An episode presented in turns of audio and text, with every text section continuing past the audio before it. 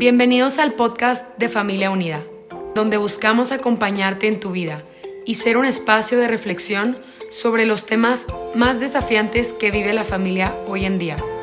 Nuestra misión es acompañar y fortalecer a las familias, ofreciendo medios de formación y consultoría. Gracias por permitirnos llegar hasta ti. Confiamos en que cada episodio será una oportunidad de aprendizaje y reflexión personal. Las opiniones aquí expresadas son exclusivas del autor y no representan la postura de Familia Unida Internacional. Buenos días, buenas tardes, buenas noches. Bienvenidos a un nuevo podcast de acompañamiento en tu vida de Familia Unida. De nuevo agradezco la posibilidad de colaborar con la Fundación en su excelsa tarea para la formación de los padres. Después de tomar conciencia de por qué debemos formarnos como padres, como madres y elegir el estilo parental en el que nos sentimos más cómodos, en este episodio, el tercero, trataremos qué desarrollo emocional necesita el menor, cómo llevarlo a cabo eh, y lo que esto, a lo que esto nos llevará, que es eh, pues al criterio propio que impide su vulnerabilidad a través del pensamiento crítico. Bien, en principio, comentar que este crecimiento emocional a través del desarrollo de capacidades y habilidades para su autoconocimiento es el primer paso. Este autoconocimiento proporcionará herramientas para afrontar las novedades, las humillaciones y será el primer paso para todo el desarrollo, el desarrollo global, integral del menor y de cualquier persona. Porque cuando te conoces, te valoras y generas una buena autoestima, sana autoestima. Olvidémonos de aquellas eh, autoestimas que están eh, expandiéndose de mm, campeón, eres el más inteligente, eres el más listo, eres eh, princesa, la más guapa, porque además de que no es cierto, siempre habrá alguien más guapo, más listo, más inteligente, lo que les condiciona a buscar la perfección, cosa que no encontrarán y cosa que les frustrará, machaca su autoestima porque realmente descubrirán tarde o temprano que no son eso que tú le estás diciendo y además en este caso concreto los ejemplos que he dado generan problemas con las diferencias de géneros. Eh, se les establece a los hombres unas cosas y a las mujeres otras capacidades y habilidades que realmente y en la realidad ya sabemos que no tienen nada que ver con el género. en segundo lugar, ¿qué pasa? Que si me conozco, y por tanto me valoro, me quiero, me tengo una buena autoestima, podré autogestionarme. Si me conozco, podré autogestionarme porque podré interrumpir esas emociones que me embargan a través de razonamientos adecuados eh, para dar la mejor respuesta, tener la mejor reacción y tomar las mejores decisiones. Una vez me conozco y me gestiono, puedo planificar mi vida, puedo automotivarme, puedo fijar objetivos y eh, de acuerdo a mis capacidades y habilidades. Por lo que em, es muy eh, poco probable que fracase. Seguro que algún aprendizaje, algún adelanto en la vida habrá si hago este planteamiento de objetivos a través o a partir de mi autoconocimiento, de mis capacidades y habilidades. En cuarto lugar, una vez que me conozco, me autogestiono y me automotivo, es decir, eh, el desarrollo con respecto a mí lo tengo más o menos en, funcionamiento, puedo ponerme en el lugar del otro, es decir, desarrollo la empatía. Y como último, y como resultado de los otros cuatro pasos, yo sabré relacionarme con los demás de forma adecuada para conseguir mis objetivos, sin manipular, sin presionar, sin provocar pena, de una forma sana. Por ejemplo, para que entiendas un poco eh, cómo eh, afecta este desarrollo emocional en sus cinco pasos.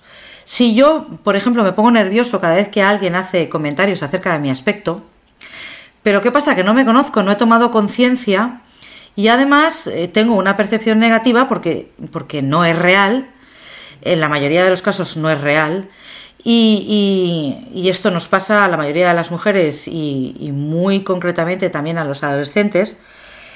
¿Qué ocurre? Que yo no tengo, yo no me conozco. Si yo no me conozco, pues tendré percepciones erróneas y además no puedo tener, puedo tener reacciones, puedo tener reacciones eh, desafortunadas eh, con, respecto a esta situación. Imaginemos que me encuentro en una entrevista de trabajo o que estoy conociendo gente nueva.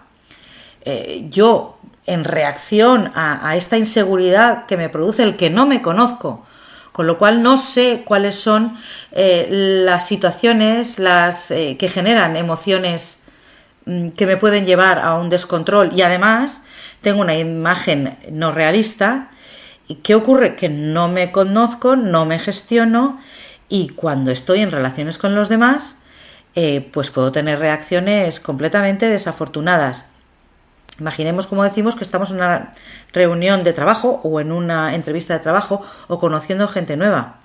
Limitaría mi vida, puesto que los demás pueden interpretar o que soy soberbia, o que soy agresiva, o que soy inmadura. Además, si estos dos eh, trabajos, los de autoconocimiento y gestión de uno mismo, no los hemos desarrollado eh, y por tanto a la hora de fijar objetivos no los fijamos de acuerdo a estas capacidades y habilidades que he concluido que tengo, ¿qué ocurrirá? Pues que, pues que lo más probable es que establezca objetivos inalcanzables, objetivos que no son realmente los que me van a favorecer a mí o los que me van a hacer feliz.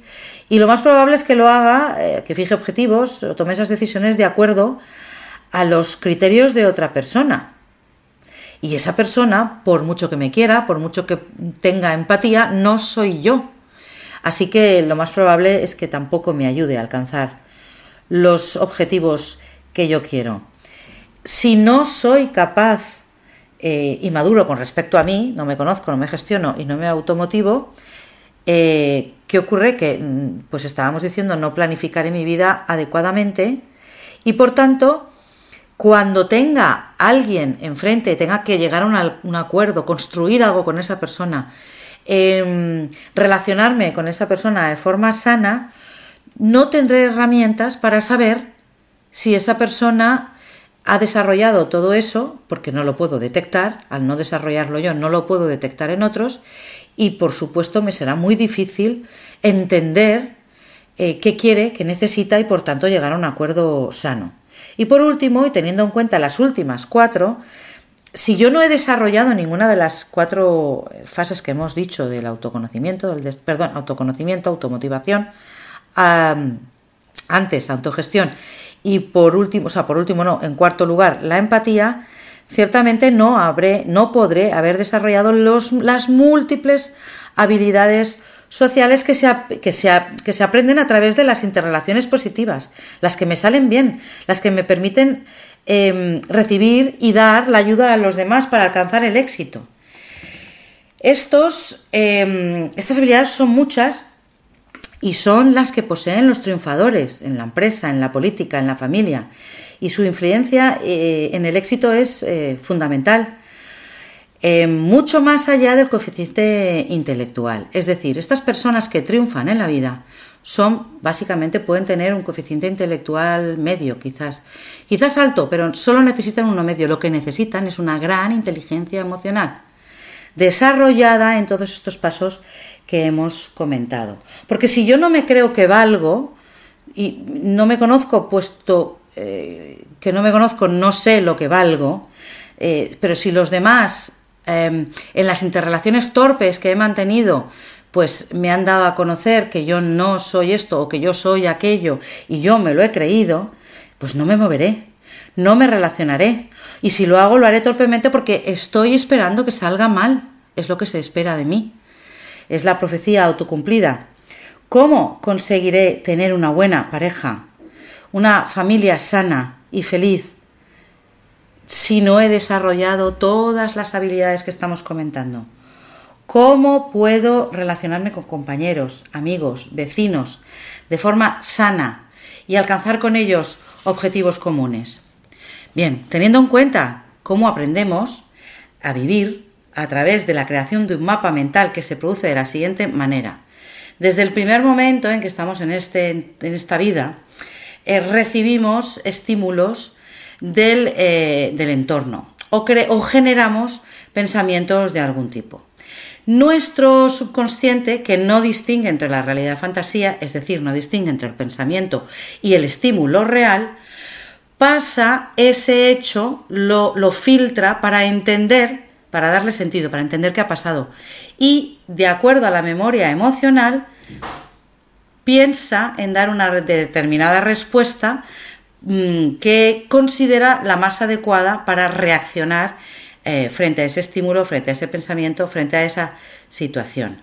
Cuando el entorno le da feedback, el feedback, es decir, le dice si la cosa ha funcionado bien o ha funcionado mal, eh, nosotros lo guardamos. En el sistema, el sistema límbico se le encargaba de hacer todo este proceso y lo guardamos, almacenamos esta información como buena, este comportamiento me conviene, este comportamiento no me conviene. Esto, que se produce en los primeros años de vida principalmente, condicionará nuestra forma de ver el mundo, lo que está bien, lo que está mal, cómo decidimos, quién nos gusta, quién nos disgusta, por qué. Y eh, por lo tanto llegamos a la conclusión de que teniendo en cuenta que esto se desarrolla en los primeros años de vida y el entorno que se tiene en esos primeros años de vida es casi exclusivamente la familia, ¿cómo puedo yo eh, favorecer ese desarrollo de la inteligencia emocional en mi hijo? Pues bien, te planteo tres pasitos, las tres patitas. Yo te veo, te conozco, te valoro, te escucho, te contesto. La segunda, soy fiable, resolutivo, un apoyo. Y estoy disponible. Y tú confías en mí. Ojo, porque la confianza se puede llegar a perder.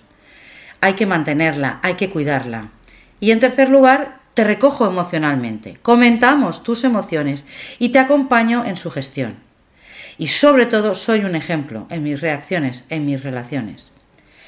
Todo esto eh, conformaría eh, una forma, eh, un hábito de pensamiento crítico, porque yo voy construyéndome a poco a poco, de la misma forma que se construye o se, o se, o se acumulan las diferentes capas de tierra en, en una maceta o en un lugar más amplio para que sea más... Y, se van acumulando diferentes experiencias, diferentes aprendizajes eh, que me van forjando como una persona inteligente emocionalmente. ¿Qué ocurre? Que yo, a través de, este, de esta construcción, voy generando mi propio criterio, porque desarrollo un pensamiento crítico. No acepto lo que los demás me dicen porque sí. Cuando soy muy pequeño sí, pero progresivamente voy ganando herramientas para que esto no ocurra. Y por tanto, em, no soy susceptible de manipulación, no soy susceptible de engaño, al menos no tanto como, como, como los demás. Me siento seguro, seguro de que no sé todo lo que necesito saber, pero que encontraré la forma de formarme, de aprender en cada momento según lo vaya necesitando, sin sentir dependencia física ni emocional de nadie. Necesitaré a todo el mundo, pero a nadie de forma insana. Tras estas reflexiones, te convino, te invito a que escuches el cuarto podcast y último de la serie de formación para padres, es en el que eh, aprovecharemos o eh, explicaremos cómo aprovechar eh, los conflictos como herramienta de educación para tu hijo, para su formación. Gracias eh, por tu confianza y hasta la próxima herramienta.